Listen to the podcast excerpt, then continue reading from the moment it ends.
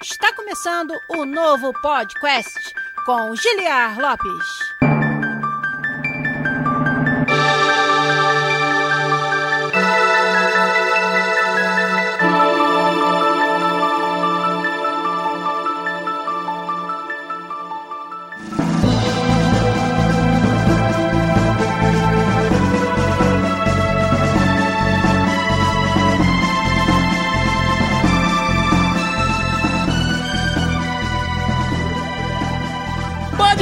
Podcast na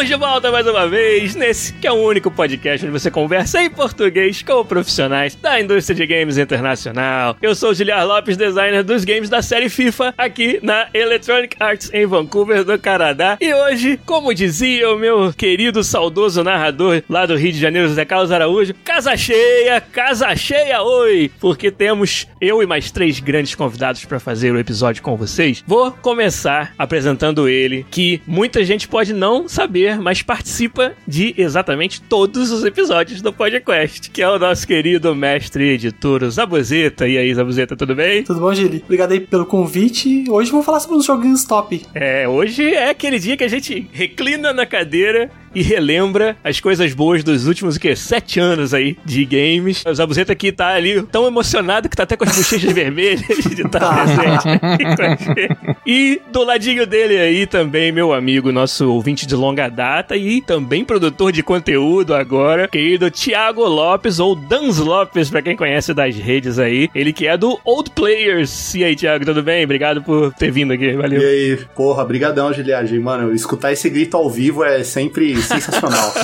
É, né? Quando não falha, né, voz? Mas isso aí só o editor é. quer saber. Cara, obrigado mais uma vez pela chamada meio que de última hora aí pra gente fazer esse episódio. Ah, eu que agradeço. Valeu. E também aqui do meu lado, eu tava pensando no episódio sobre os melhores jogos. E aí pensei, pô, vou lá no nosso Discord, no canal de o que estamos jogando e procurar a galera que é mais ativa, que tá sempre falando dos jogos, tá sempre postando. E aí, burro fui eu, que não precisava nem ter feito isso, era só ter pensado um pouquinho que o nome óbvio que ia chegar na cabeça seria o do meu querido Sr. Cevada, um dos maiores platinadores de games da nossa comunidade. E aí, Sr. Cevada, tudo bem? Fala aí, pessoal, tudo bem? E consequentemente, dos mais desocupados, né? Pra, ah, pra, pra, isso, né, cara? Cara, gerência de tempo é um negócio que né, cada um faz a sua, a gente não tem como opinar. Nada que dormir da meia-noite a cinco não resolva, né? O pessoal fala que é meu superpoder, né? Não dormir, né, cara? Insônia. Tinha que chamar de senhor Red Bull, né? É, isso é insônia, isso não é superpoder. O dia que você quiser aí um patrocínio, né?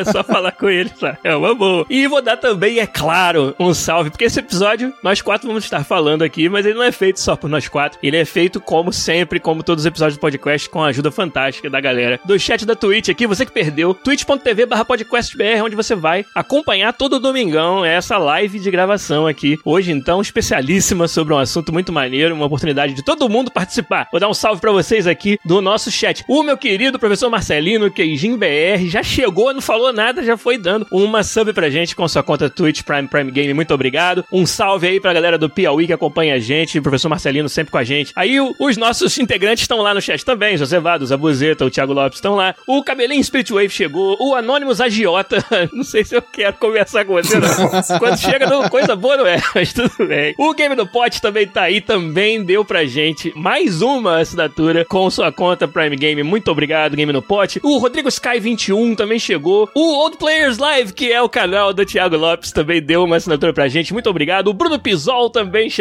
nove meses, quase o ano inteiro. O Bruno Pisol nos deu fielmente todo mês uma assinatura com sua conta Prime Game. Muito obrigado. O Elton Cruz também chegou aí falando que acabou o Fantástico, então tá na hora do podcast. O Infertum chegou também com a gente. O Hits também deu uma assinatura pra gente com o Twitch Prime. Muito obrigado, valeu demais. Hits, você que chegou aí também pra fazer a live com a gente. O Caio Guedes Sam, ou Caio Guedes AM, na verdade é o nome dele. O Bernardo com vários N's, vários... Uh, Vai ter trabalho. Não. O Bernardo com vários N's e vários R's. O Body of War, excelente nick, também tá aí. Manda Game Live chegou já dando um, um salve pro seu Cevada. Olha aí, seus fãs estão acompanhando também, seu Cevada. A Amanda é minha parceira, ela tá fazendo o conteúdo ah, comigo. então beleza. Ó, o Matheus também tá aí, o Matt 95. O Elton Cruz, acho que eu já falei, não sei se eu falei, mas tá falado. O Lucas8913 também assinou com Prime Game, muito obrigado. O Leandro Exum chegou. Tem uma galera, cara. O Wellington Balbo também, um um dos membros mais ativos de ultimamente do nosso canal de que jogos estamos jogando. O Gustavo da Toca, quem mais? Tô ficando cansado já de ler vocês. O Galbulcão também assinou com a gente, muito obrigado. Quatro meses seguidos, cinco meses no total em que ele assina. Com sua conta Prime Game, vocês ajudam a gente demais com isso. A Carol Dot chegou aí também, membro da nossa comunidade, uma querida ouvinte nossa. O Eslinho, o Matheus Antão Link, acompanhando pela primeira vez, seja bem-vindo. O Cleidão da Massa também tá aí. O Dinei1111, o Redemptor. E com certeza tem mais uma galera. O Mr. Statter também chegou. E agora, eu cansei, mas já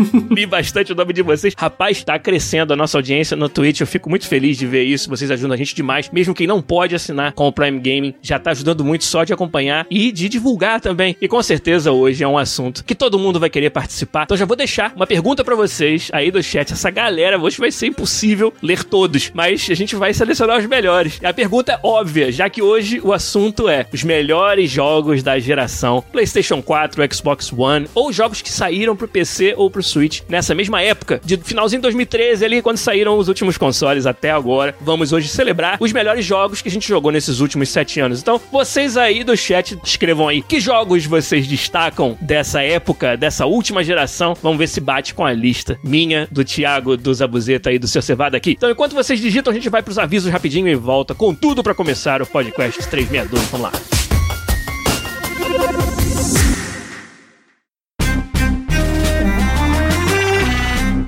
Os avisos de hoje, os avisos de sempre, vocês já sabem. Uma galera já ajudando a gente aí com assinatura usando sua conta Prime Gaming e vocês ajudam demais o canal a permanecer vivo. Esse rapaz que está aí na sua tela, o Zabuzeta, faz um trabalho fantástico de edição de podcast, de vários podcasts de sucesso no Brasil, inclusive o podcast. E para continuar contando com o trabalho dele, é que a gente precisa da ajuda de vocês. Hoje eu posso dizer com muito orgulho que o podcast é um projeto bancado exclusivamente pela generosidade da nossa comunidade então você que gosta do que a gente faz, quer que a gente continue fazendo esse trabalho aqui toda semana para vocês, é lá no Twitch que você nos ajuda com uma assinatura usando sua conta Prime Gaming. Se você quiser uma outra oportunidade de nos ajudar demais é com nossas campanhas de financiamento coletivo. A gente tem o Patreon, que é em dólares, e o PicPay, que é em reais. patreon.com/podcast, picpay.me/podcast são as duas formas que vocês nos ajudam demais também. Essa é a galera true, galera das antigas que nos ajuda desde sempre se tornando patronos do nosso canal, inclusive os patronos de 15 dólares ou de 50 reais. Temos dois aqui na nossa live hoje também. Eles participam de um hangout exclusivo, onde por uma hora você conversa com a gente sobre o assunto que vocês quiserem. Vamos marcar o hangout aí, o último do ano, provavelmente já pra semana que vem, com os nossos patronos mais chegados, de 15 dólares. O que se fala no hangout, fica no hangout. Você quer ter oportunidade de participar dessa outra conversa, onde a gente pode ter um pouquinho mais de liberdade, é lá no Patreon, no PicPay, que você se torna um patrono premium e participa de tudo isso com a gente. Então, não vou me alongar muito hoje aqui, porque a gente tem muito o que falar, mas muito obrigado a todos vocês da comunidade que mantém o projeto vivo. Um abraço e vambora falar de joguinho. Vamos lá.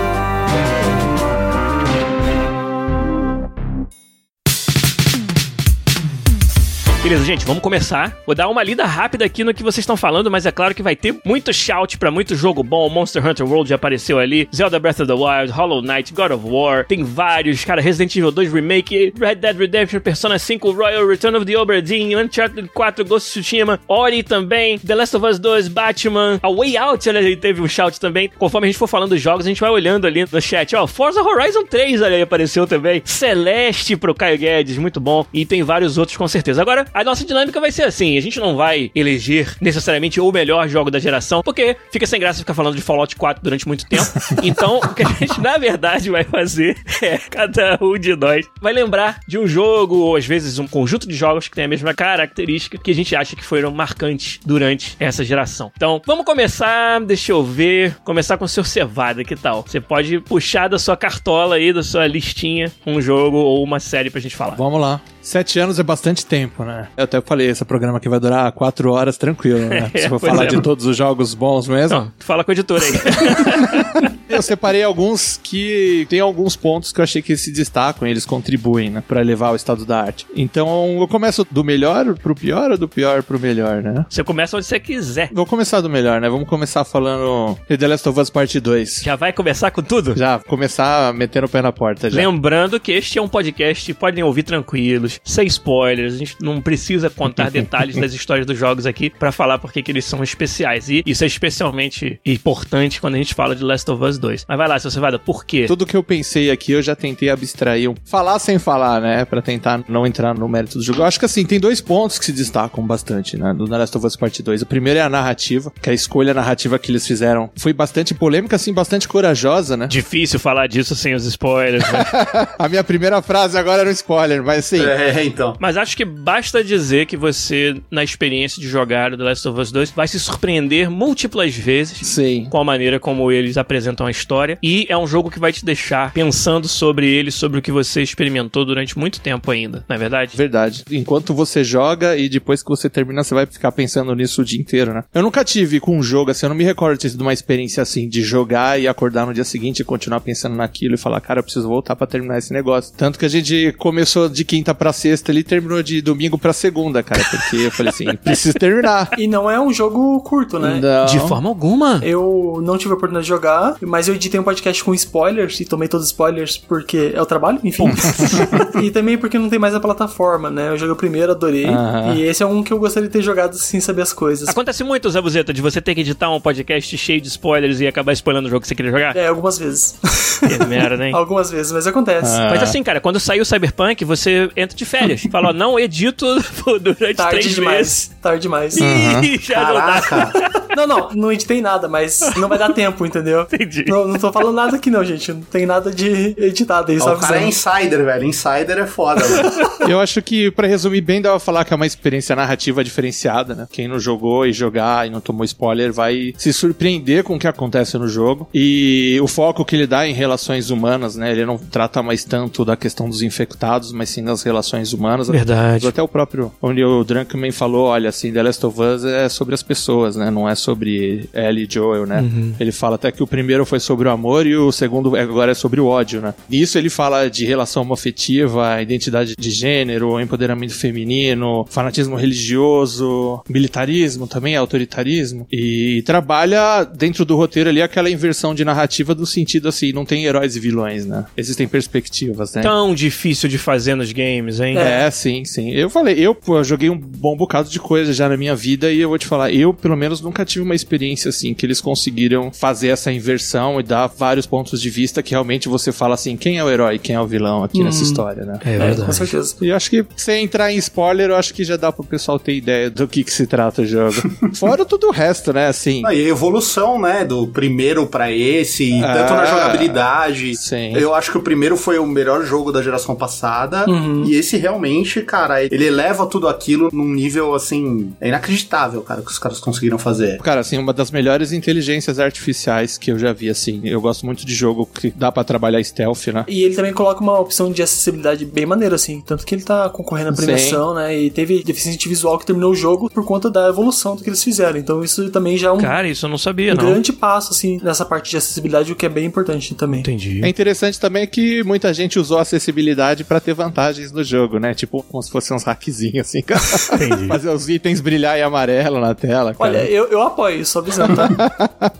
Olha, eu, eu vou aproveitar e vou puxar, Manda. já que tá envolvendo a Naughty Dog. Acho que a Naughty Dog também fez um trabalho incrível nessa geração com o Uncharted 4. Olha. Porque fechou uma história e fechou de uma maneira assim que não é nada grandioso em questão de narrativa, mas você vive aquela experiência. Ele não é só aquela coisa de, ah, vamos fazer aquela arena de inimigos, mas ele também envolve a parte que a Naughty Dog faz muito bem, de construir, de narrar essas relações humanas e entregar um jogo assim que é muito bonito artisticamente, a narrativa dele é muito legal e você se apaixona pelos personagens. Então, Sem dúvida o nenhuma. Uncharted 4 é incrível, assim, eu gosto de destacar isso. Uhum. Eu fico triste de ter tomado spoiler do The Last of Us por conta do trabalho, mas o que eu tive de experiência, assim, com o Uncharted 4 vale a pena de colocar ele nessa lista dos melhores da geração. Maneiro. É uma puta aventura, né? Sim. Uma puta aventura. E um, um valor de produção altíssimo, né? Eu que trabalho nessa área de presentation, a gente só pode bater palma pra tudo que a Naughty Dog faz nessa área. Animações, a captura de movimento deles é a melhor da indústria inteira. Você vê aquelas cenas, elas são realmente atuadas de maneira muito bem precisa e, quer dizer, a atuação é uma parte importante, mas outra parte muito importante é a tecnologia que transforma a atuação nos assets digitais, que no final das contas você não tem atores de verdade sendo mostrados num filme, você tem uma animação de personagens de jogo e com isso vem uma série de técnicas que tem que simplificar aqueles dados que foram capturados e eles têm talvez o melhor sistema da indústria inteira de games em Sempre leva a barra, né? Pra Sempre. quem for fazer, buscar eles como uma referência. sem dúvida nenhuma. Então, isso aí pra mim também também é, é algo que salta aos olhos e, e é aquilo, se o jogo talvez fosse feito só disso, a gente não estaria falando dele aqui. Uhum. Mas como isso adiciona tanto a um conjunto de uma obra que já é muito impressionante, acho que vale muito essa menção realmente. Tiago, manda um pra gente da sua lista aí. Cara, é que assim, vocês mandaram só pedrada assim de uma vez, então é, é complicado. Eu só emendei só. Mas assim, falando nessas coisas assim que a forma como eles apresentam e o que eles conseguem fazer e inovar, tem um jogo que eu e os Abos a gente compartilha da nossa lista, né? Que é o Titanfall 2. Titanfall 2. É assustador o que ele consegue fazer, porque assim, existem ideias de design no jogo que são desenvolvidas por uma fase só e que dava pra desenvolver um jogo inteiro em cima daquilo. Facilmente, facilmente. É inacreditável, assim. é- Até o Dishonored tem uma fase que tem uma dessas ideias e trabalha magistralmente também. Então é, é muito foda, cara. Eu não consigo nem. Ele é maravilhoso porque ele é frenético, só que quando você pensa em Titanfall, a primeira coisa que você pensa, ah, é um jogo com robôs gigantes e tiro-tiro, né? Exato. Mas ele passa essa barreira e mostra coisas de level design, e às vezes desafios de plataforma, desafios que envolvem mecânicas assim que você nunca pensou. Ele entrega muito mais do que você tá acostumado para esse tipo de jogo. Então, o Titanfall 2, assim, é incrível. Eu joguei o primeiro, eu tive a sorte de jogar na época que tinha servidor ativo. Que ainda tinha com quem jogar. né? Isso. Mas o Titanfall 2, ele é um dos melhores jogos, assim, de FPS com uma ação frenética muito, muito massa. A campanha dele é surreal. Sim. A forma como ele vai tratando até a narrativa, tem poucos FPS que você vê que desenvolvem tão bem a narrativa e conseguem fazer você se importar não só com aquele personagem que você tá controlando, mas também com um companheiro, alguma coisa do tipo. É realmente impressionante. Sim, cara. E um sinal de que é um jogo que merece estar nessa lista é que pode não ter muitas pessoas que jogaram, mas todo mundo que jogou coloca em tudo quanto é lista de melhores experiências. Sim, O sim. Pedro Kawati no nosso chat tá falando ali Titanfall 2 muito underrated. Várias outras pessoas falaram também. O Fernando Seco, se estivesse aqui, iria estar colocando Titanfall 2 na lista, com certeza, que eu conheço. Já tivemos muitas conversas sobre o jogo. Então, muito maneiro, cara. Muito feliz de ter sido lembrado aqui na nossa lista. Bem legal mesmo. Zabuzeta, você não queimou sua ficha, não. O Uncharted 4 não. Manda mais uma pra gente da sua lista aí, vai. Olha, eu tenho que falar do Mario Odyssey. Super Mario Odyssey, Super aí. Mario Odyssey é incrível, assim, é uma das melhores experiências, se não, pra mim, é a melhor experiência 3D de Mario e talvez a melhor experiência de 3D de jogos, assim, de desafios de plataforma, com poderes variados, né? meio que batendo o seu próprio recorde over and over, que Sim. foi o Mario 64, foi o Super Mario Galaxy, e aí entra o Super Mario Odyssey, né, Sim, é um trabalho impecável, fora que ele é lindo, a música é maravilhosa, o conjunto da obra toda, assim, vale muito, muito a pena. E é Nintendo, né? Aquela coisa que quando você joga dá aquele calorzinho no coração, assim, que se fala, Isso. ah, que gostoso. cara? Cara, tem momentos do Mario Odyssey onde ele faz homenagens à própria franquia, Uhum. que é um jogo lúdico, um jogo super caricato, cartunesco, como é a série Mario. Você não imagina que é algo que possa te emocionar tanto quanto o Odyssey consegue em alguns momentos. É, eu tô num dilema, assim, que eu, eu não jogo muito console, porque eu, eu tô sempre no PC, então eu acostumei jogar no PC. E eu tenho o Switch, que é o único console que eu tenho, e eu tô jogando Mario Odyssey, e eu parei no último mundo. E aí eu tô nessa coisa, será que eu jogo porque eu quero terminar logo, ou será que eu deixo pra jogar depois? Então eu tô nesse Entendi. dilema, assim, de jogar ou não. Mario Odyssey acho que é um excelente shout também. E eu vou- acho que eu vou trazer agora, não dá pra falar pelos quatro, mas eu vi pelo que a gente foi mencionando na nossa pré-live que muitos de nós, talvez todos de nós, tenhamos tido excelentes experiências nessa geração com essa família de jogos, que são os jogos da From Software. Acho que é muito difícil você falar desses últimos sete anos de videogames sem falar do quão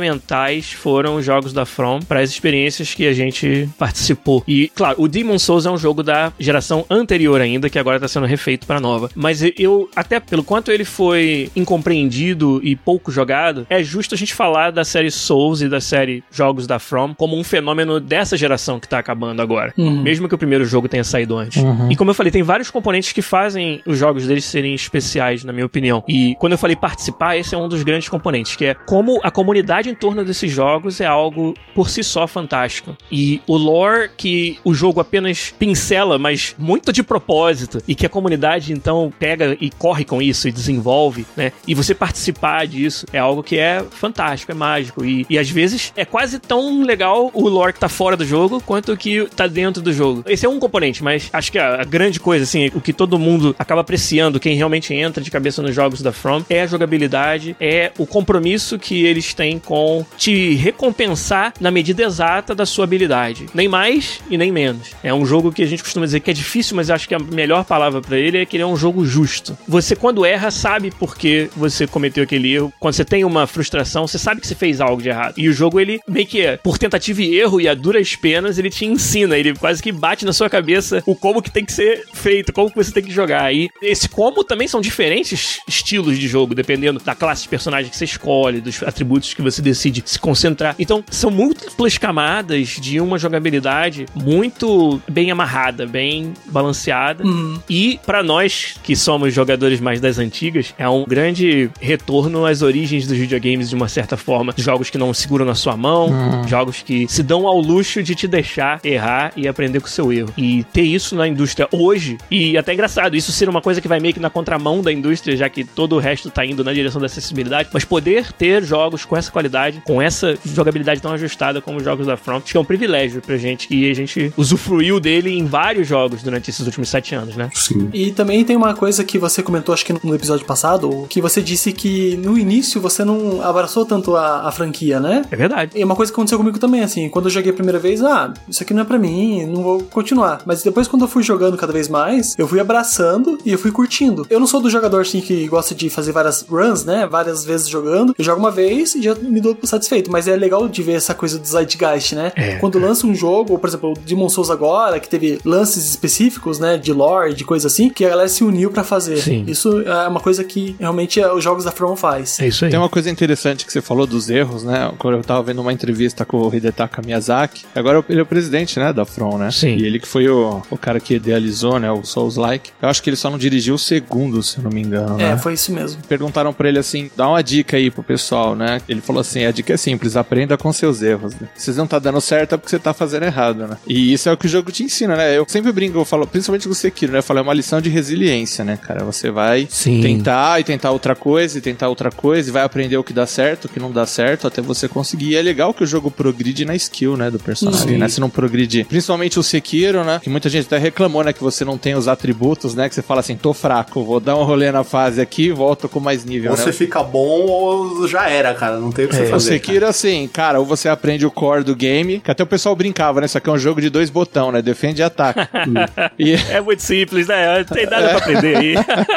E é legal porque normalmente quando o pessoal pensa em jogos da From, pensa na mesma fórmula. Ah, vamos fazer a run, se você morreu, reseta todos os inimigos, ou se você ativa uma, um local de ponto de controle, você libera todos os inimigos novamente. E o que eles fizeram com o Sekiro, que é um jogo fantástico, é um dos melhores jogos de ação, assim, feitos nessa geração. Sim. Porque assim, você assiste, você vê uma coisa que é pra uma cinemática, de tão incrível a animação, tudo que faz ali. E isso vale tanto pro Sekiro quanto pro Bloodborne. Tem aquele perfil no Twitter, o Sunri Legend, que ele mostra sempre umas GIFs Puta. específicas assim, principalmente jogos da From, e você vê quanto os jogos têm animações incríveis. Sim. Não, não querendo estender muito nesse ponto, pô, você tem o combate do Batman, que era um combate super copiado em todos os lugares. E justamente o combate da From, você vê que além dele ser copiado em diversas formas e o nego vai tentando alterar parâmetros aqui e ali e tudo mais, mas você consegue admirar isso mesmo que não seja o teu tipo de jogo. Que nem eu joguei praticamente tudo, só não joguei o, o Demon Souls, mas assim, frequentemente eu sofro bullying do Sr. Cevada, porque eu sou muito ruim nesse tipo de jogo, mas assim. Não isso não. eu fazendo bullying com alguém, cara, nunca fiz isso com ninguém. Mas eu consigo admirar, entendeu? Eu consigo olhar e jogar. Pô, Sekiro foi um jogo que eu joguei, falei, não, essa porra não é pra mim, e depois eu não conseguia tirar da cabeça. Eu falei, mano, eu tenho que jogar mais. É muito foda como eles trabalham esse combate. E é legal e o jeito que ele te ensina a- as coisas, né? Parece que os sub-boss no caminho, eles estão ali pra te ensinar uma coisa pra prova final ali, né? Então o bendito contra-ataque Mikiri lá do Sekiro, tem um lanceiro lá que você chega que ele fala assim, cara, enquanto você não aprender o contra-ataque Mikiri, você não vai sair daqui, cara. E você vai ficar lá até você descobrir que tem que usar o ataque Mikiri. E se você der algum outro jeito de passar sem fazer isso, quando você chegar lá na frente com o boss que tem esse movimento de investida e mais uns 8 ali, 10, cara, você vai passar mal ali. Isso aí é um reflexo de uma técnica muito comum do game design, que a Nintendo é uma das mestras de usar. Quem jogou Metroid, por exemplo, vai estar muito familiarizado. Uhum. Que ela te dá um novo item, um novo verbo de jogo, e pra sair da sala onde você pegou isso, você tem que usar o verbo de jogo novo. Então te deu o pulo duplo e só sai da sala usando o pulo duplo. Te deu bolinha, só sai da sala usando bolinha. E isso é uma maneira de você reforçar na cabeça do jogador que aquela mecânica agora tá no seu arsenal. Mas o- os jogos da From conseguem fazer isso de uma forma muito mais orgânica. Você parece que é sem querer, mas é óbvio que não é sem querer, porque é tudo, tudo muito meticulosamente planejado. Mas é essa mesma técnica. Mas agora eu queria colocar todo todo mundo na berlinda pra não ter sabonetada. Hum. Cada um vai ter que falar qual é o jogo da From Software preferido seu. E não pode falar dois nem três, tem que ser um. Bom, Começando com você, seu Cevado. eu acho que eu já falei, né? o meu é o Sekiro. Eu gosto muito dele porque é o que exige mais skill. A dificuldade no jogo é uma coisa que eu gosto muito, essa questão de você ter o jogo por superação de dificuldade, né? Então Hum, eu sempre brinco com o pessoal, por isso que eles estavam. Até o Thiago tava falando que eu faço bullying com a galera. Brinca, é. O nome é brincar, realmente. Aham. Então ele é o que acabou me cativando mais, principalmente por esse aspecto, até pelo polimento que eles conseguiram fazer ali no combate do Sekiro e por exigir skill quase que puramente, né? Você tem as habilidades ali, mas é muito difícil as habilidades te ajudar de uma forma que você passe onde você não tá conseguindo passar, né? Sem desenvolver a skill. Então eu, é o Sekirão. O Zabuzeta, o seu seria talvez o Bloodborne ou eu tô errado? É a Bloodborne. É, né? É, eu acho que ele ganha pela temática, sim. Eu não sou fã de temática de horror ou de terror, mas a maneira que ele condensa tudo ali e design dos inimigos e também a forma que o jogo mesmo é, ele é mais ágil que Dark Souls, Sim. de ter esquiva em vez de fazer rolamento, né? Isso pra mim foi um toque de mestre, assim. Eu gosto bastante e gosto da forma que escala as coisas nele. Legal. É difícil, é difícil porque eu gosto muito de Dark Souls 3, gosto muito de Sekiro, mas Bloodborne acho que fica ainda acima deles. É uma decisão bem difícil, né? É, Eu também é. gosto de todos, cara. É difícil você escolher um, né? Bloodborne também é muito bom. Parry de pistola é muito legal.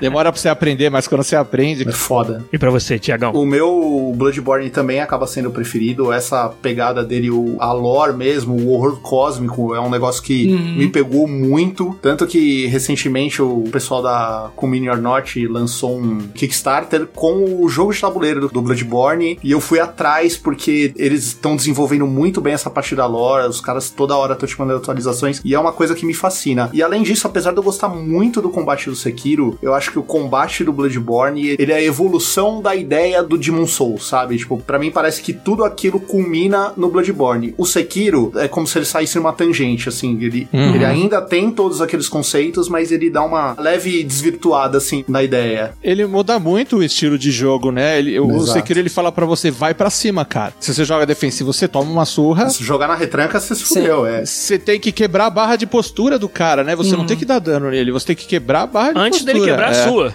Sim. Exato. Pra finalizar, se você tentar matar tirando a vida do inimigo, provavelmente você vai fracassar, né? Então, muita gente, né, que era fã da série, até na hora que chegou no Sekiro, falou, pô, pera aí, cara, não é mais esquiva bate, esquiva bate, esquiva bate, esquiva bate, mano? É. Mudou alguma coisa aqui? E pra você, Giliarte? Olha, pra mim, vai ter que ser o Dark Souls, o primeiro. Acho que, pelo fato de eu achar que ele é mais profundo do que os outros na jogabilidade, ele oferece mais opções de formas diferentes de jogar do que os outros. Claramente, no Bloodborne, eles decidiram por uma direção, por um estilo, e no Sekiro por outro. Então, a série Dark Souls 1, 2 e 3, eu, na verdade, não terminei o 2, mas o 1 e o 3 eu terminei. E o 1, pra mim, ele resumiu bem o que seriam os jogos da From Software dali pra frente, porque ele é muito rico no lore, ele foi talvez o jogo que inaugurou toda essa veneração pelo lore da série Souls que existe, né? Então, vários personagens e cultos e até algumas frases do Dark Souls 1 são famosas até hoje. E eu senti muito isso e, e o impacto que ele teve em mim foi muito maior do que os outros, justamente por ser o primeiro. E eu tive essa narrativa que o Zabuzeta acabou de falar, que até contei em outros episódios, de tentar gostar dele, não conseguir, mas depois retornar e aí ir até o final. Em algumas partes, com a ajuda do Fernando Seco, ele entrou online ali pra me dar aquela forcinha e tal.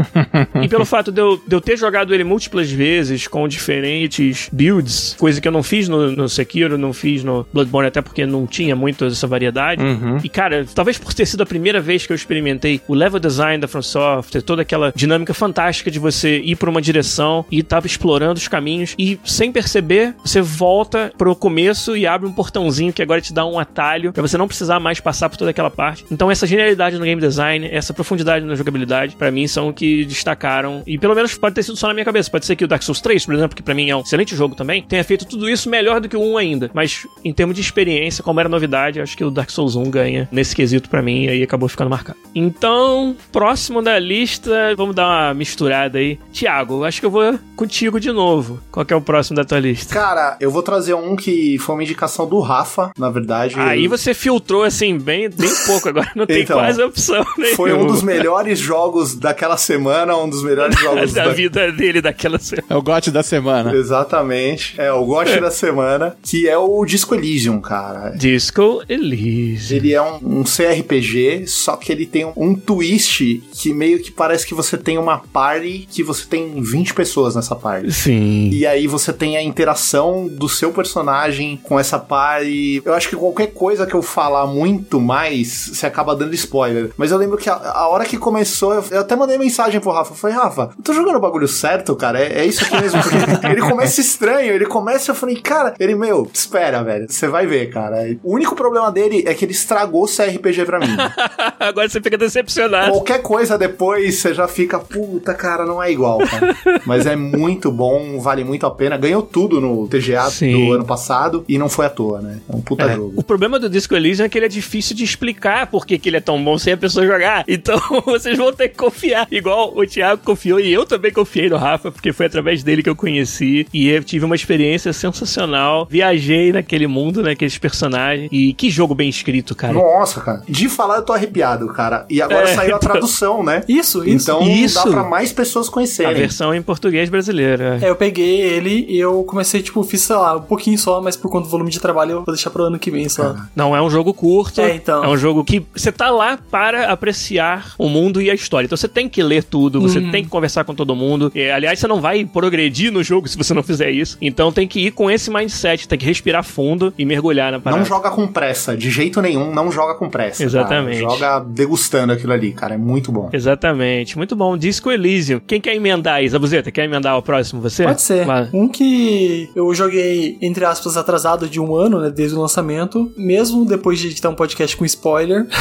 que foi o- Control. Control, olha aí. Baita jogo da Remedy. Eu acho que, da mesma maneira que a gente falou que o pessoal da Naughty Dog entrega experiências daquele sentido, o pessoal da From entrega de um tipo. Sim. O pessoal da Remedy entrega uma questão de narrativa com mistério somados que o Control faz de uma maneira incrível, assim. Ele é um jogo que você vai jogar com a perspectiva de uma personagem muito, muito maneira, que é a Jess Faden. Tem histórias incríveis, tem muito documento pra você ler. E cada coisa que você lê, ele acrescenta mais naquele mundo e deixa o mundo cada vez mais rico. Fora que ele ainda é um jogo muito gostoso de jogar em questão de mecânica, né? Ele tem bastante eh, desafios. Sim, isso que eu ia falar. E toda a estética dele, ele faz uma coisa assim como se fosse uma série televisiva, sabe? Uma coisa que Sim. Alan Wake fez, o próprio Quantum Break faz, né? Diretamente com coisa de TV. É, literalmente no caso do Isso. Quantum Break, mas o Control, cara, só de ver os streams e tudo, Sim. você se sente. É algo, é a cinematografia, é- Isso. tem alguma coisa ali que tem esse valor de que você vê nos shows de TV. E Control, ele tem o melhor momento de 2019 pros jogos, assim. É o melhor momento. Quem, quem jogou sabe o momento que eu tô falando. Mas, cara, eu não posso falar porque a pessoa tem que jogar pra saber qual é o melhor o momento, cara. É aquela coisa assim que você, você para, você fala, é isso aí, bora nessa, bora lá. E se você assistir, não é a mesma coisa, cara. Não é, tem que precisa jogar, tem que jogar. isso aí, cara. Maneiro. E Control, cara, tá no coração, assim. Eu tô pra jogar as expansões, por conta de tempo não deu, mas assim que der um momento eu vou jogar as expansões com certeza. Riscado na lista aqui. Isso aí. Então, vamos riscar mais um da sua lista, seu Cevada. Fala pra gente qual é o próximo. Agora acho que eu vou mandar o, o Red Dead Redemption 2. Olha. Que também é outro que muita gente ama e muita gente deu sono, né? Fala aí, É, Giliard. cara. Não, não, não consegui. Não consegui terminar, não consegui passar daquele capítulo, Caraca. acho que é o 2. Primeiro capítulo grande que tem. Já não, não teve condições, É, é? o segundo já. Caraca, já ali, Putz, cara. eu larguei ele no quinto, cara. Mas eu comecei agora que eu comprei ele no PC e eu tô. Aos pouquinhos eu vou terminar, cara. Não vai ser a primeira vez que eu passei vergonha aqui em rede nacional, então tá valendo, mas não. Ah, vergonha também, né? Desde sempre. Quando eu mandei a foto da platina lá, você mandou pra mim um parabéns no meio do monte de pocotó, você lembra? Mas por que diabos esse jogo tá na lista então? Fala pra mim. Então, cara, ele buscou ser aparentemente um simulador. né? Sim. Ele quis falar pra você assim, olha, como é o ser um simulador cowboy. da vida do século que, de 18, 19, não sei qual século ele passa, que a vida era chata pra caralho.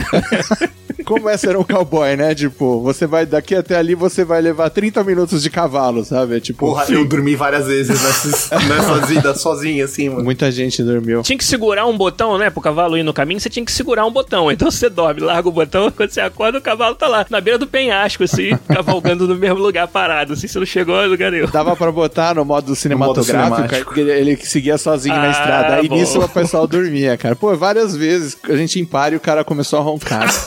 Já aconteceu mais de uma vez, mano, os caras dormiram. Não duvido nada. Porque ele põe o cavalo lá e fica esperando, né? Porque tem pouco fast travel, os que tem são caros e você não pode estar sendo procurado, né? Senão você tem que pagar recompensa. Mas eu acho que a experiência de imersão que ele dá pra quem gosta daquilo, porque você faz tudo, né? O jogo é extremamente burocrático, né? Então você matou um bicho, aí você desce do cavalo, aí você esfola o bicho, aí você pega a pele, aí ele enrola a pele, aí você vai lá e enfia a pele debaixo do cavalo. Sonho de todo O mundo. melhor é aquela questão dos colecionáveis. Você tem que ir lá, entregar, esperar, depois a cartinha voltar. Isso é o colecionável do jogo, não é aquela Cara. coisa que você pega e opa, apareceu uma Cara, coisa. um troféu dele lá da platina é você tem que observar, estudar e matar e esfolar os 170 e pouco animais que tem no jogo, cara. Eu passei muito tempo fazendo isso. Mas hum, tira uma dúvida pra mim, senhor Chavada. Oi. Seu dia tem o quê? 90 horas? Pois é.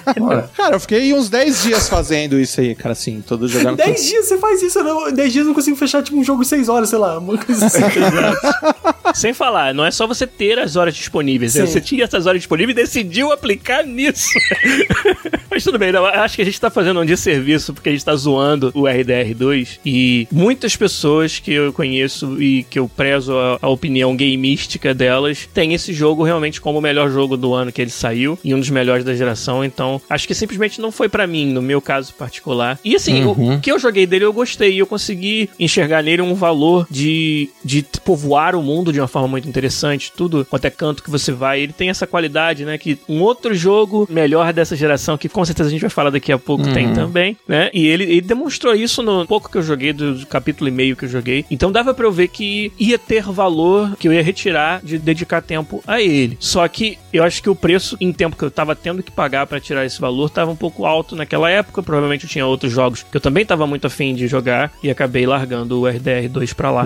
Mas eu acho super justo que ele esteja na lista, sim. Assim, a fauna e a flora que ele te entrega ali, né? Ele vai desde o deserto ali de baixo até lá em cima nas montanhas. Sim. Animais, assim, você vê um monte de animais. É muito comum você ver jogo de mundo aberto que tem tipo 3, 4, 5, assim, né? É. Ali você pega 170. Tem muita gente que não viu, se bobear, não viu metade, assim. Facilmente. Porque tem muita ave, tem muito peixe, né? E como você disse, os NPCs, assim, você chega nos lugares, parece que realmente eles estão vivendo ali, sabe? Não é aquela coisa que os caras estão parados ali fingindo que estão conversando, né? Como acontece. Isso é. Você segue eles, eles têm um curso. Você segue, você fala assim, ó, vou seguir esse cara aqui pra ver o que, que ele vai fazer. Ele, ele segue um curso longo, assim, de trajetória, né? Ele entra no bar, aí ele senta na mesa, sabe? Aí ele começa a beber. Ele tem a rotina dele programada ali. Sim, é, até o pessoal brincava, né, que parecia o Westworld também, né, parecia que você tava vivendo uma simulação de, de cowboy. Que é o que exatamente você tá fazendo. É, que foi bem. a ideia, né? E a atuação também dos atores eu também achei muito boa, tanto do Arthur Morgan quanto do Dutch, né? Que é o líder lá da gangue também. Eu fiquei extremamente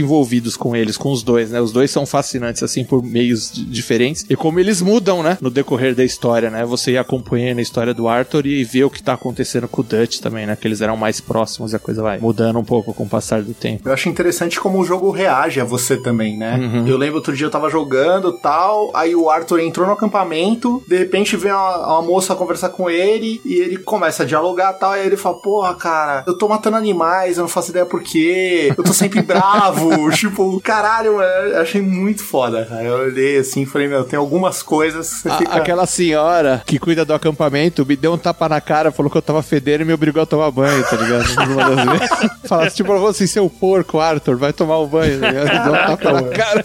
Bom, agora eu vou pedir licença pra vocês. Vamos eu e o Thiago pro nosso cantinho da internet falar de uma vez de dois jogos. Tô brincando, vocês devem ter jogado também e devem conhecer. Mas dois jogos que estão no nosso coração, que talvez não constem da lista de muitas pessoas, mas acho que faz muito sentido estar aqui. Primeiro é o jogo do ano de 2019 pra mim. Pra mim também. Que foi Outer Wilds e pro Thiago também. Thiago, o que, que é Outer Wilds pra quem não conhece e por que é tão fantástico? Cara, ele é um jogo de simulação de exploração espacial, né? Então você controla um, um alienígena que faz parte dessa iniciativa Outer Wilds e você tem um pequeno universo, né? Um, um sistema solar para você explorar. Só que acho que mais do que isso, ele é um sistema sistema que ele vai rodar indiferente de você estar ali pra ver ou não. Então tudo vai acontecendo, cara, e é magnífico, sabe? Você tem uma sensação de ser pequeno e da imensidão das coisas de escala. Eu nunca vi isso em jogo nenhum, cara. Nun- nunca vi eles trabalharem, a forma como eles trabalham o level design e ele te guia numa, numa crescente sempre, a música que te fala coisas. Pra mim, ele é uma obra de arte, cara. É um, é um jogo fora de série. A lógica dele é que esse universo universo tem uma calamidade prestes a acontecer e você vai viver o caminho do início até a calamidade várias vezes e vai sempre repetido. Sempre que ela acontece, você volta pro começo. E nada no mundo muda em cada uma dessas jogadas. Só quem muda é você, o jogador e o personagem, tendo conhecimento de coisas que não conheciam antes. Então é um jogo muito sobre você explorar, descobrir novos fatos sobre o mundo, sobre por que, que isso vai acontecer. E aí na próxima jogada, sabendo dessas informações, você toma decisões diferentes. Você, por exemplo, resolve quebra-cabeças e, e dilemas mesmo. Às vezes não é um quebra-cabeça literal, mas ah, tem uma área inacessível de um determinado planeta. E aí você, numa dessas runs, em outro lugar, na nada a ver, você descobre que um outro personagem tinha desvendado como é que você chegava nessa área. E a forma de chegar lá tava lá desde o começo. Você pode zerar ele desde o início, você pode zerar Você ele. pode zerar ele na primeira, se você souber tudo que você sabe depois de jogar as inúmeras vezes. Mas essa que é a graça. Para chegar no estado em que você sabe tudo como funciona e sabe ir no lugar exato para zerar, você precisa ter passado por tudo isso. E é um jogo que teve essa coragem de fazer com que o jogador seja quem progride, e não o personagem. Não tem pontos de experiência, não tem nenhuma árvore de habilidades que, ah, pra poder acessar esse lugar inacessível, eu preciso destravar uma habilidade. Não, tem que destravar algo dentro de mim, e esse algo é o conhecimento de como o sistema daquele planeta funciona, e algo que estava sempre lá, mas que eu nunca tinha dado bola para aquilo, porque não tinha como eu imaginar que era esse detalhe que resolvia o puzzle, né, o quebra-cabeça. E essa que é a mágica, essa que foi a coragem. O Outer Wilds é um jogo que eu imagino que vai ter um potencial de alienar muitas pessoas que simplesmente não ultrapassaram essa primeira barreira de não não saber o que fazer, não saber para onde ir. É qualquer lugar que você for, de primeira tá valendo. E aí você vai montando a cadeia de aprendizado dentro do jogo. E aí você vai. Ah, beleza. Eu, por acaso eu explorei o planeta vermelho primeiro. Então eu sei coisas sobre o planeta verde. Então vou lá. E aí você vai direcionando. Mas no começo, qualquer planeta que você escolher ir primeiro, ou qualquer direção que você for, tá valendo. Porque é tudo sobre construir o seu conhecimento. E é isso que eu acho que tem essa. que é o grande diferencial do Outer Wilds que fez eu elegê-lo o jogo do ano do ano passado e está nessa lista também. Eu nunca tinha, pelo menos não digo nunca, mas provavelmente fazia muito tempo que um jogo tinha essa coragem de te soltar no mundo dele, mas ter coisas muito específicas e muito bem amarradas ali pra você descobrir. Não é como se fosse um sandbox, né? Tem muitos jogos que são sandbox. Você vai explorar, você vai, entendeu, pra lá, pra cá e tal, e não tem muito propósito. O Outer Wilds tem um propósito muito bem definido, lindo de, de chegar nele, de, de descobrir cara. qual era o propósito no final. Um dos melhores finais de jogos que eu joguei em muito tempo. Cara, é outro jogo super difícil de você falar algo a mais sem dar spoiler, mas tô com um sorriso no rosto aqui, querendo não saber nada de Outer Wilds de novo pra eu poder jogar ele Puta, eu queria muito esquecer Outer Wilds, cara, e jogar de é. novo, cara. Porque assim, o Game No Pot até colocou no chat agora que ele é o que No Man's Sky não conseguiu ser. Porque o, a sensação de maravilhado Isso. que você tem a hora que você chega num planeta e todos eles têm um negócio que você fala, caraca, bicho, como? Sabe? Tipo, é, eu queria muito esquecer esse jogo para jogar de novo, Sim. cara. É muito bom. E o outro jogo da nossa lista pessoal, né, Thiago? Indicação inversa, né? Walter Wilds, eu não falei. Foi indicação do Thiago pra mim. Thiago chegou lá chutando a porta na nossa comunidade Discord falando: top 3 jogos da vida. Outer Wilds é um deles. Eu, como assim? Eu não conheço esse jogo. Aí eu fui ver, cara. E valeu a pena, cara. Valeu cada segundo. Mas o esse outro agora foi uma indicação inversa. O Thiago hoje me falou que ele conheceu através do podcast, que foi essa obra-prima chamada Inside. Nossa, cara. Inside também eu acho que merece estar nessa lista aqui. Um jogo que é, cara, uma experiência de jogabilidade e de conhecer o mundo, de conhecer a si mesmo, assim, fantástica. Fala pra gente um pouco do que que te impressionou no Insight também, Tiago. Cara, também é a forma como ele se apresenta, né? Ele se apresenta, você não sabe muito se é um jogo de terror, se é um jogo de exploração, né? A forma como ele vai estruturando aquela narrativa, e ele também é a mesma coisa que a gente falou do Outer Wilds, ele não tem do tipo assim, ó, você tá aqui para fazer isso. Não, cara. Tipo, a gente vai te guiar nessa história e eu acho que ele é muito mais sobre essa jornada. É. O final é, é, incrível, mas você não tá ali pelo final, cara. Você tá ali Sim. por passar por aqueles momentos e, e, ver aquela história se desenhar na sua frente, sabe? Tipo, é. é a mesma coisa que a gente falou. É difícil de você descrever. São jogos muito difíceis de você vender. E que nem a gente falou do Titanfall, ele explora algumas coisas, que algumas ideias que os caras. Você vê que foi gasto um valor de produção gigantesco num negócio que vai aparecer no jogo, tipo, 15 segundos. Sim. Num negócio que vai aparecer no jogo um minuto e meio. E você fala, caraca, bicho. Uma mecânica foda que abre uma porta. E depois É. você não usa mais. nunca mais, nada. é. Nunca mais. Não, e fora que o site, ele é polido pra caramba, assim. Sim. E fora que ele, eu jogo com ele, mas dá um aperto no coração, porque ele é muito angustiante. Ele é angustiante, ele é. Ele tem um- uma aura nele, assim, que você. Quando você olha alguma coisa acontecendo, você fecha o olho assim, não quero ver, sabe? De tão angustiante que é. É um jogo assim É que dá mesmo. um, dá um peso no coração. Não por ser ruim, mas Sim. pela situação dele. E é outro jogo que aplica técnicas de game design que a gente considera bastante avançadas. Por exemplo, a forma que ele te ensina sobre os diferentes sistemas do jogo, sem colocar uma tela de tutorial na sua frente, sem um prompt pra apertar um botão. Hum. Então tem uma cena muito famosa desse jogo nesse sentido. Ele é um jogo 2D de plataforma que você anda na maior parte do tempo pra direita, né? Então você tá numa plataforma andando pra direita e do fundo da tela para frente tem uma lufada de vento muito forte. Ele quer te ensinar o quê? Que se você tiver em cima da plataforma sem uma proteção, o vento vai te jogar pra fora e você vai morrer. E a forma que ele faz isso, pra chegar nessa parte onde tem o vento, você tem que empurrar uma caixa. Tem uma caixa no seu caminho. E assim que essa caixa chega na parte onde bate o vento, o vento vem, dá aquela lufada, quebra a caixa toda. E aí você intuitivamente, caramba, o vento aqui é uma parada sinistra. Ele botou aquela caixa ali com o único intuito de te ensinar que naquela área tinha aquele perigo. Igual a esse exemplo, você vai encontrar, entendeu? Centenas dentro do Inside, que, de novo, você conseguir ensinar seu jogador as mecânicas de um jogo sem tela de tutorial, sem HUD. Sem HUD, não tem nada. sem cara. HUD. É o limpo, Inside é um cara. jogo sem HUD. Isso aí é fantástico. Ó, tem uma galera comentando sobre o Inside aqui no nosso chat. O Redemptor falou: ó, terminei com a minha noiva, fizemos 100%, fomos dormir e ficamos umas duas horas digerindo o que aconteceu. É complicado. Inside é fantástico, cara.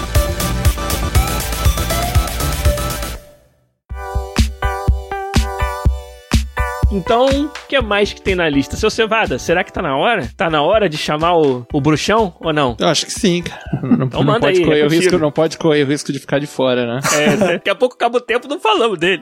Tá Tanto na minha lista quanto do Zabuzeta, né? Tá O- aqui, ó, no topo. Tem que estar na lista de quase todo mundo. Que jogo que a gente tá falando? O The Witcher 3, né, que é o, o terceiro jogo da série, que foi um dos melhores RPGs já feito. Pra mim, eu considero, tem três franquias que eu gosto muito, que pra mim são as melhores. The Elder Scrolls, o The Witcher e o Dragon Age, né? Muito porque eles sempre trabalham, o ponto que eu acho mais interessante, assim, ele é trabalhar a consequência das suas decisões, né? Hoje em dia, assim, esse conceito de RPG, ele tá um pouco ampliado, né? Tem muito RPG de ação, RPG de não sei o que lá, você botou a árvore de atributo, botou a árvore de skill, dá pra trocar o rosto do personagem, sei lá, tipo, é RPG de alguma coisa, é RPG de ação, é RPG de não sei o que lá. Mas, essencialmente, né, principalmente pra quem jogava muito Dungeons and Dragons, GURPS, é, World of Darkness, sei lá, assim, você quer ver aquela emulação de você poder tomar decisão e sofrer as consequências, né? Seja pro Sim. bem ou sejam pro mal, né? Era a grande coisa que diferenciava a experiência do RPG de mesa do RPG de videogame. Ainda é a grande coisa que diferencia, mas os jogos estão cada vez mais tentando ampliar seu leque de opções de sistemas que reagem ao jogador de forma orgânica. E aqui no The Witcher a gente tem um exemplo primordial de implementar isso. Né? Eu acho que o que ele faz também é uma coisa assim de deixar o mundo vivo, até parecido com o que o Red Dead faz, só que o Red Dead faz até mais mecânico, né, do que Sim. em questão de narrativa. Porque o The Witcher ele pega muito os conceitos de jogos muito aberto e eleva, né? As side quests não é simplesmente side quests, elas têm uma construção, ela faz parar pra pensar por uma decisão ou outra. Sim. Então, todo mundo falou de uma certa side quest que acontece no jogo que é impactante até hoje pra todo mundo e que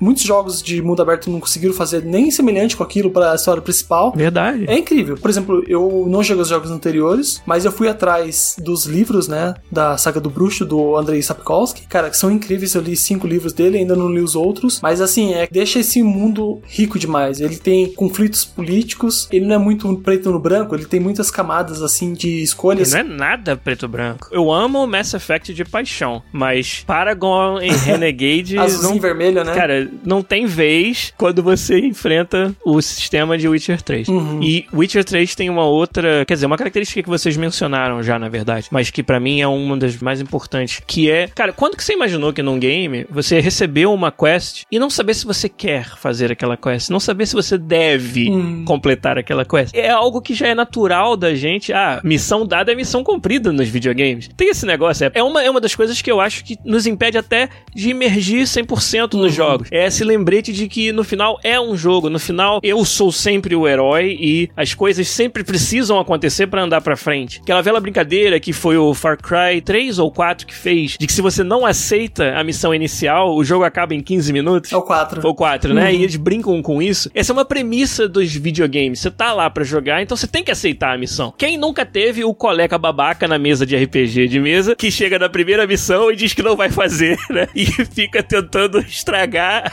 a aventura do mestre, se negando a ir pra frente. Então, nos jogos, a gente tem essa propensão de que, no final das contas, no fundo da nossa cabeça, a gente sabe que é um jogo e sabe que tem que realizar as tarefas que estão sendo colocadas. E no The Witcher, o contexto de determinadas missões te fazem questionar isso. Te fazem, cara, será que eu realmente quero resolver, ou pelo menos resolver da forma que eu fui contratado pra resolver? Uhum. E ter um, um jogo que é profundo o suficiente pra te causar essa, essa sensação é algo raro. E é algo que o Witcher 3 foi, foi um dos jogos que mais proporcionou isso pra mim, pelo menos. Sim. Eu, eu fico só triste que eu não joguei tanto, assim. Eu, eu joguei bem na semana de lançamento, mas eu não passei 100 horas. Eu sei que é um jogo que muita gente passa de 300, 200 horas, assim. Ah, até porque eu é. não sou desse tipo de jogador completionista. Mas pra quem, pra quem é. É. um senhor cevada da vida, talvez 300 horas é pouco. Ele tava começando, 300 horas ele tava Eu começando. joguei mais que isso. Agora vai. O William JCJ falou ali, ó. Witcher é top, 330 horas bem gastas. É. É, é por aí, porque eu joguei duas vezes Uhum. ele. Aí, e é legal pra você ver que tem coisas que você faz que influenciam em outras linhas de quest, principalmente muitas secundárias depois influenciam na principal, né? Isso, é, tudo é De amarrado. coisas, decisões que você toma, de coisas que você faz, não faz, gente que você mata, não mata, ajuda ou não ajuda. Se você não ajuda o cara, depois o cara não te ajuda.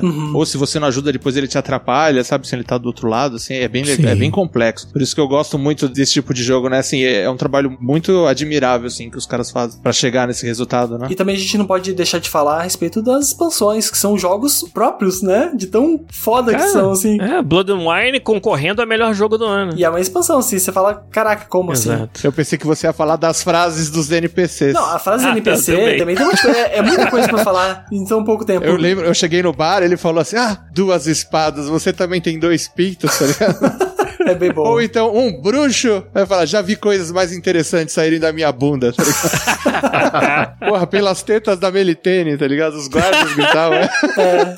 Qual é o próximo jogo aí? Acho que o Zé Buzeta tá um tempo sem mandar um jogo pra gente. Tem mais algum? Olha, pra trazer um jogo assim, eu tenho meu perfil competitivo, gosto de jogar muito joguinhos de tiro e pelas minhas, sei lá, mais de 600 horas de TF2, eu tenho que falar de Overwatch. Hoje não é o mesmo jogo que eu jogava há muito tempo atrás, porque ele mudou muito, até por conta de direções dentro da Blizzard, mas quando ele lançou, eu jogava todo santo dia. Era Ele é incrível, os personagens são carismáticos, a forma que a Blizzard construiu o mundo, né? Os personagens, a interação entre eles, a coisa que você aprendia da história, no meio de um jogo competitivo, você aprendia a história de dois diálogos de personagem. Sim. Aí você descobre que Hanzo e Genji são irmãos porque falaram uma parada, que é uma coisa que ninguém sabia. E pra quem vem de Team Fortress, e quando você vai pra Overwatch, nossa, é uma escala gigantesca, você sobe muito assim, tipo, a barra, porque é um jogo incrível. Eu falo incrível demais, desculpa, tá, gente? Pra mim tá incrível.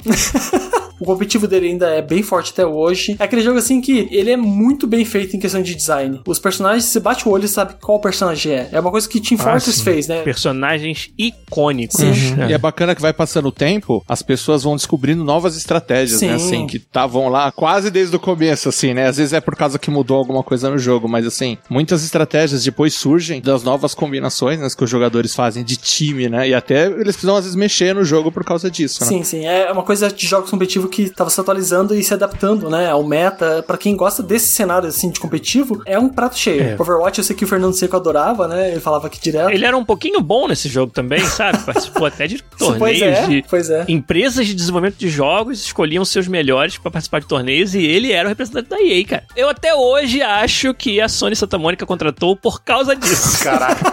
Não porque ele é um fantástico, excepcional programador Pois de é. games, não é por causa disso, é porque ele é bom de Overwatch. Até hoje eu acho isso. E até as animações Sim. também, né? Todo o material que eles fazem publicitário que envolve o jogo. Até hoje eu assisto de vez em quando aquele Honra e glória do Reinhardt, sabe? Sim, é ma- Sim, maravilhoso. Ele fala Fight with Honor, Die with Glory, aquilo lá é, puta, eu acho espetacular aquele teaserzinho. Baita jogo. Overwatch, valeu. Botei na minha lista, só tirei porque tava muito grande minha lista.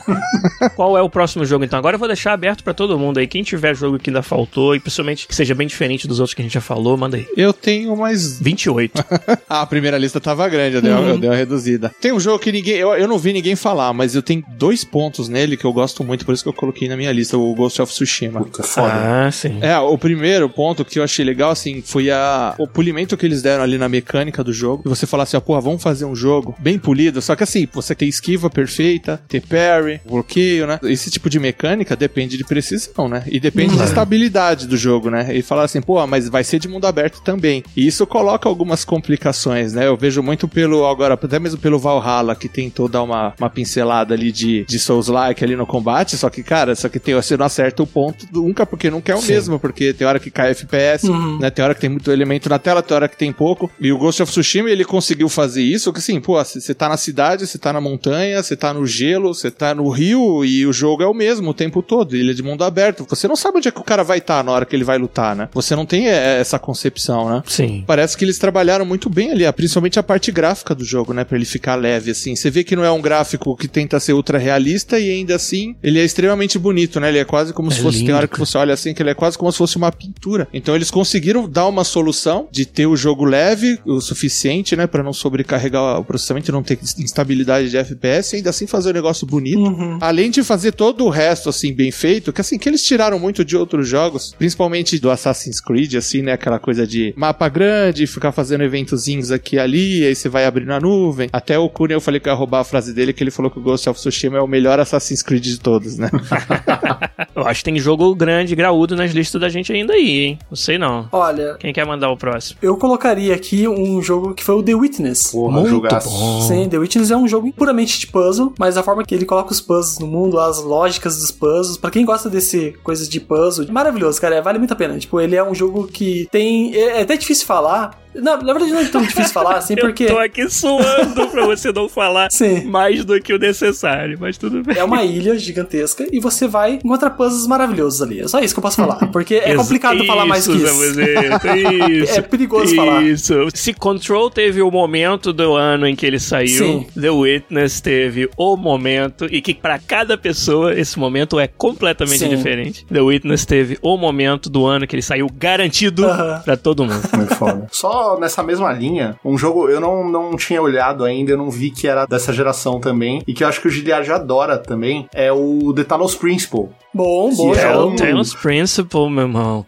Nossa. Ele é um puzzle que é também ele tem ideias, ele dá uma subvertida nesse lance de inteligência artificial e de teologia e não, puta cara, é é uma salada, mas é uma salada aquela que você fala, puta cara, olha que, que coisa gostosa, sabe? E, e o Witness pra mim ele tira muito disso também, cara. Sim. Mas agora eu vou ter que usar meus poderes de moderação aqui pra gente não ir embora sem falar de dois jogos. A gente faz assim, falar dos dois grandes que faltaram. Uhum. E aí a gente fecha, mas pode fazer uma menção honrosa, só falar os nomes dos que ficaram fora do, do programa, tá? Então agora eu gostaria de levar todos vocês na jornada por Hyrule. Talvez a melhor de todas que a gente experimentou, que foi em Legend of Zelda Breath of the Wild. Cara, esse é um contender, né? Um candidato a melhor jogo da vida. E olha que você tá falando do cara que respira Chrono Trigger, usa Chrono Trigger em tudo que faz, em toda conversa, mas a qualidade principal do Zelda Breath of the Wild pra mim é como uma coisa muito rara de acontecer nos jogos. Se você imagina, o jogo te entrega. Se você acha que funciona de tal jeito, você vai lá, testa e funciona daquele jeito. Se faz sentido, o jogo pensou naquilo. E isso ele consegue através de sistemas muito bem implementados, mecânicas e de um mundo aberto riquíssimo, onde cada morrinho, montanha, desertinho, ilha tem algo fantástico pra acontecer. Cada problema que você tem que resolver tem múltiplas soluções e as soluções, como eu falei, elas fazem sentido e você consegue intuir as soluções apenas olhando em volta, pensando e imaginando: será que se eu combinar fogo com essa outra coisa vai dar o resultado que eu imagino que vai dar? E aí você vai lá, executa e descobre esse sentimento de descobrir as soluções dos problemas no Zelda Breath of the Wild é algo que eles implementaram de forma tão completa que fica marcado. Uhum. E pra mim, jogos estão desde então tentando alcançar o nível de completude de mecânica que o Zelda Breath of the Wild conseguiu. Não sei se vocês tiveram, se jogaram bastante, tiveram essa mesma experiência, mas falar de melhores jogos da geração e não falar dele, apesar de não ser um jogo que tá nem no PS4, nem no Xbox One, mas eu acho que eu não conseguiria deixá-lo de fora da lista, não. Eu gostei bastante desse ponto que você falou, da questão da criação. Dá a impressão de que é quase ilimitado o tanto de coisa que você pode fazer ali, misturando coisas com outras coisas, né? É isso aí. E a questão da exploração também dele, que você, tipo assim, todo lugar tem alguma coisa que você vai e você encontra alguma coisa, descobre alguma coisa, pega alguma coisa, uma arma, um item, e o jogo ele não te enche de indicação, né? Assim, a- o próprio design do mapa, ele, ele fala assim, puta, acho que ali tem alguma coisa, acho que ele, que é a coisa que eu mais, embora eu goste muito, é a coisa que eu mais não gosto nos Assassin's Creed, eles ficam botando aqueles, agora do Valhalla, é uns ping gigantes, umas luzes que vai até o céu, assim, ó, pra mostrar, falar, ô, aqui tem o item, sabe? Tipo, cara, porra, não precisa disso, né? No Breath of the Wild, isso é extremamente bem feito de você, tipo, não precisa disso, né? É tudo orgânico, Eu né? ia fazer uma piadinha e falar que Nintendo é coisa de criança, eu não gosto. Essa rodada aqui é o gote infantil, né? né? Não, é que eu não, eu não tive contato com o jogo, então realmente, assim, é o tipo de jogo que comigo não conversa. Tipo assim, achei incrível realmente o que o Giliard falou, de, ah não, mas você consegue tacar fogo num lugar e o fogo você consegue... Puta, acho foda. Eu consigo admirar de longe. Eu consigo com certeza admirar o que eles fazem. Não, é, é, também não é a minha preferência, assim, não é meu estilo, mas assim, eu vi tanto e li tanto sobre que eu falei, cara, eu preciso, Sim. eu preciso jogar pra ver, né? Com E certeza. essas duas coisas realmente, assim, é um feito do jogo, né, cara, assim. E mais recompensador também, porque você sente que você Uhum. fez algo quando você descobriu aquilo que o jogo apenas deixou ali implícito pra você descobrir. Sim. E se é o melhor jogo das crianças, são as crianças mais felizes do mundo, cara. Mas com certeza, pô. Pra mim, o que complica pra ele são duas coisas. Eu gosto bastante dele. eu- Foi um dos primeiros jogos que eu comprei no Switch, quando eu peguei recentemente. Não investi tanto tempo nele como gostaria. Mas tem duas coisas assim que, tipo, sempre que eu vou pensar nele, dá uma afastada. Primeiro que é a questão da arma quebrando. Eu acho horrível. tipo, me afasta demais, assim. Eu quero muito amar, amar esse jogo. Mas isso me afasta Entendi. demais. Mas é uma crítica ao materialismo, Zambuzita. Você se apegar às Não, não. E a outra, como eu gostaria de jogar esse jogo no mouse e teclado, cara. Porque, não, é sério, é sério. é- tem muita coisa que eu gostaria de fazer, mas eu não tenho essa habilidade, sabe? E na hora de buscar fazer aquela ação, não consigo fazer. E eu falo assim, se eu tivesse feito, por exemplo, no mouse e teclado, com certeza eu conseguiria, O cara. cara que não consegue usar o arco. É. Não sai do jeito que eu quero. Mas eu, eu sinto a sua dor, cara. Eu sofri esse ano com o Doom Eternal pra caramba, porque eu peguei no PlayStation 4 e eu Não também dá. não tenho essa habilidade, cara. Pra mim é. Eu sou muito ruim em shooter de console, cara. Shooter não dá. E o Doom, ainda por cima, né? Tem que ser no PC. Aliás, Doom, tá aí, ó. Se a gente vai fazer shout, o Doom é o meu shout, hein? Porra. Agora, faltou um outro jogo gigante dessa geração. God of War. Putz, aí, já até não preciso nem fazer por surpresa, porque sair daqui e não falar do God of War mais recente aí, do PlayStation 4. Isso aí é um personagem do Fortnite, né? é, pode crer, O senhor é aí. aí de cosplay de, de Kratos O jogo é sobre ser um personagem do Fortnite. Fortnite, aliás, outro shout que a gente precisa dar Ah. pros melhores da geração. Porém, agora é hora de falar dessa reinvenção de um personagem e de uma franquia que eu, sinceramente, não podia imaginar que eles fossem conseguir levar pra essa direção e fossem conseguir fazer que isso fosse algo interessante de novo. God of War é um jogo que tinha o seu nicho e quase que o seu estigma, né? Ah, é o jogo de ser badass e dar porrada e massa véia e vambora. E tem, cara, esses jogos têm muito valor, mas ele se reinventar como esse jogo fantástico de action adventure, de profundidade narrativa, profundidade do universo, mudando completamente o universo de uma mitologia pra outra, que é coisa que agora você tem meia dúzia de Assassin's Creed fazendo, mas na época em que a gente viu o primeiro trailer desse jogo na E3, sem saber que jogo era, via o garoto e o pai indo caçar e aprendendo juntos. Você se dá conta de que o pai é o Kratos. Aquele foi um momento assim surreal de uma E3 antiga aí, dois anos antes do jogo É sair. um dos melhores reacts, se você olhar no YouTube, você vê a galera Exato. reagindo, é puta cara. É. Eu acho que o motivo que é tão surpreendente é de que ninguém podia imaginar que essa franquia iria para uma direção como essa, o que demonstra também uma maturidade dos próprios desenvolvedores. É muito famoso que o Cory Barlog, esse jogo é uma história sobre a vida dele também, em muitos aspectos, sobre a experiência dele com a paternidade. E isso tudo que a gente não começou a falar do que o jogo tem de virtude. Ele, independente dele ser um God of War ou não, um jogo que entregou uma jogabilidade muito gostosa, pegou elementos até familiares de outras séries que a gente falou aqui, como jogos da From, mas claro, de uma forma muito mais acessível, não dá para comparar a dificuldade, o que ele exige de você enquanto jogador com os jogos da From, mas ainda assim um desafio muito bom, muito gostoso, tudo muito bem amarrado, armas e caminhos diferentes para você evoluir, mas além disso tudo, para mim, duas outras características que o destacaram demais e fazem com que ele seja um no-brainer para estar nessa lista. Uma delas é recompensa a sua exploração 100%. Cada baú que você vê no mapa que você não sabe como abrir, se você investir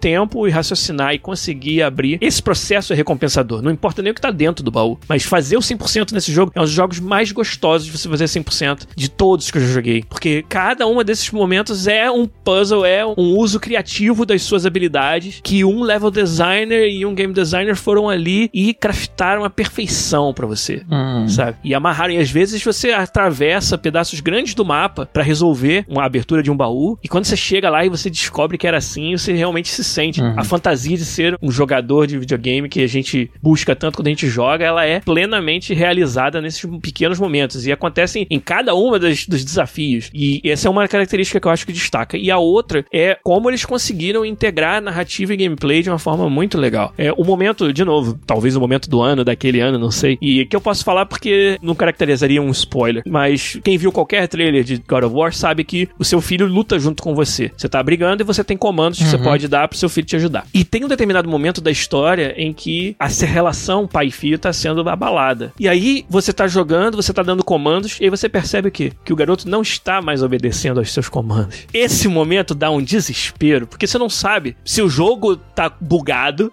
mas rapidamente você percebe que não, que aquilo ali é um recurso narrativo dentro do gameplay pra te levar à realização de que tô perdendo a conexão com o meu filho, porque ele não mais faz o que eu mando ele fazer e ele faz o que dá na cabeça dele de fazer. E isso é explorado a fundo na história naquele pedaço, né? E é uma parte fundamental dessa jornada do God of War de relacionamento entre os personagens que foi externada por um momento de gameplay, que é coisa muito rara de acontecer, muito difícil. Pra mim são duas características assim que o colocam à parte. É interessante que você falou dos baús. Tem alguns que, inclusive, você não consegue pegar, né? Na hora que você passa. Sim. Porque você não tem a arma, você não tem a habilidade. E você vai passando por eles, passando, passando. Aí depois lá você pega e usa. Aí você dá uma parada assim, lembra e pensa em todos aqueles baús É. que você viu, né? Fala assim, preciso voltar, tá ligado? Aquela velha mágica do Metroidvania. E eu acho legal também o Mimir. É Mimir, não é? A cabeça. Isso. Que é seu sósia, praticamente, né? É, que ele vai contando as histórias. Eu lembro de uma que eu achei muito boa. Não lembro qual eram os deuses que estavam envolvidos, mas ele tinha matado o próprio pai, né? Aí o menino vira pro. fala assim: Poxa, que filho é esse que mata o próprio pai, tá ligado? Pro Kratos, né? Pro? Aí ele Kratos. fica, fica com aquela cara assim, né? De bunda, né? Fala ou não é, fala né, essa garoto? porra, né? É, então. Tem falado com o vovô recentemente? Não, né? Por que, que eu não conheço o vovô, pai? Tá ligado? Agora, então, eu acho que, da minha parte, a justiça está feita pros dois grandes jogos que faltavam na lista. Agora eu vou perguntar, pergunta difícil pra vocês. Tem mais algum que qualquer um de vocês ache que precisa ser comentado em mais detalhe aqui, ou a gente vai pras menções E honrosas? eu tô tranquilo, só menção rosa pra mim. É, eu- É, eu só tenho mais um, eu não tenho mais menção honrosa, assim, só tem mais um jogo aqui que eu queria comentar por causa de um detalhe. O Final Fantasy VII. Olha, a o- forma. O remake do Final Fantasy VII, aí. Exatamente. Que foi a forma como eles fizeram o remake, né? Como eles souberam olhar e falar assim, o que é a essência, né? Que precisa a gente manter e o que, que a gente pode reestruturar, né? O que, que a gente pode mudar na, na mecânica, a gente, o que, vai mudar no gráfico. Então, vi ali que tem duas, dois pontos, é os personagens. Uhum. O pessoal que gosta da série gosta muito dos personagens, então você não podia mexer É, muito. porque se também se mudasse isso, né? Puta que pariu. É, porque a, a Capcom já começou a chamar remake de reimaginação, né? É verdade. Assim, já, já virou desculpa, já, né? É. Não, não, não, não, não, não é remake, é reimaginação. Eu posso mudar um pouco mais. E como eles fizeram, como eles substituíram a mecânica de turno Sim. pela mecânica que eles usaram no jogo de você poder em tempo real mudar os personagens e até e lutar meio que quase com todos ao mesmo tempo, né? Lembrando muito aquela mecânica de turno, né, que você controla todos sem ter a, a interrupção da ação, né, que a mecânica de turnos traz, né? Sim. Então eu achei que foi muito inteligente a forma como eles fizeram o jogo de falar assim, como esse jogo poderia ser feito agora, né, se ele fosse feito hoje. E eu acho que eu gosto de mencionar ele sempre porque eu acho que é uma, uma das formas bem feitas assim de se fazer um remake. Maneiro.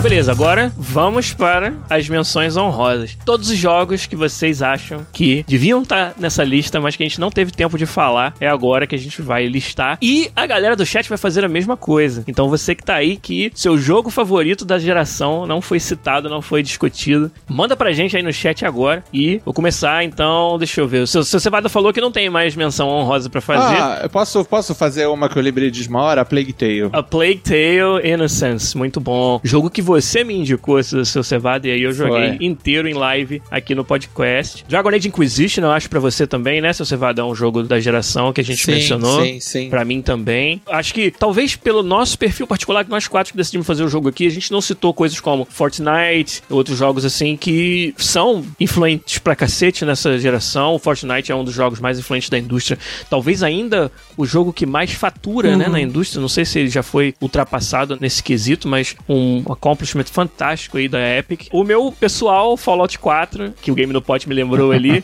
mas quanto menos falarmos sobre isso, melhor. A cara do Zabuzeta neste momento é impagável, mas só quem assiste na Twitch vai poder ver. O Cleidão da Massa me lembrou ali, ó, Life is Strange, que jogo foda, tinha esquecido dele completamente pra essa geração. Ah, verdade, ó, Horizon Zero Dawn. Olha aí. É que é tanto jogo, né, pra você lembrar, assim, então não, não é uma coisa tão simples. Era muita coisa, mas também, ó. O que mais? Vou citar rapidão só pra fazer aqui. Destiny 2, que é um que eu tô jogando demais e eu gosto bastante. Sim. Apex Legends, né, que veio como fruto de Fortnite e jogos como É, o claro. PUBG. E o Forza Horizon 4. A gente não comentou um que seja exclusivo do Xbox, né? Eu acho que vale a pena citar como um jogo tão divertido, assim, pra quem que é fã de jogos como o Hot Pursuit ou mesmo o Need for Speed Underground. É um jogo divertidíssimo de corrida. Pra quem não gosta tanto dos Maneiro. jogos de simulação, recomendo bastante.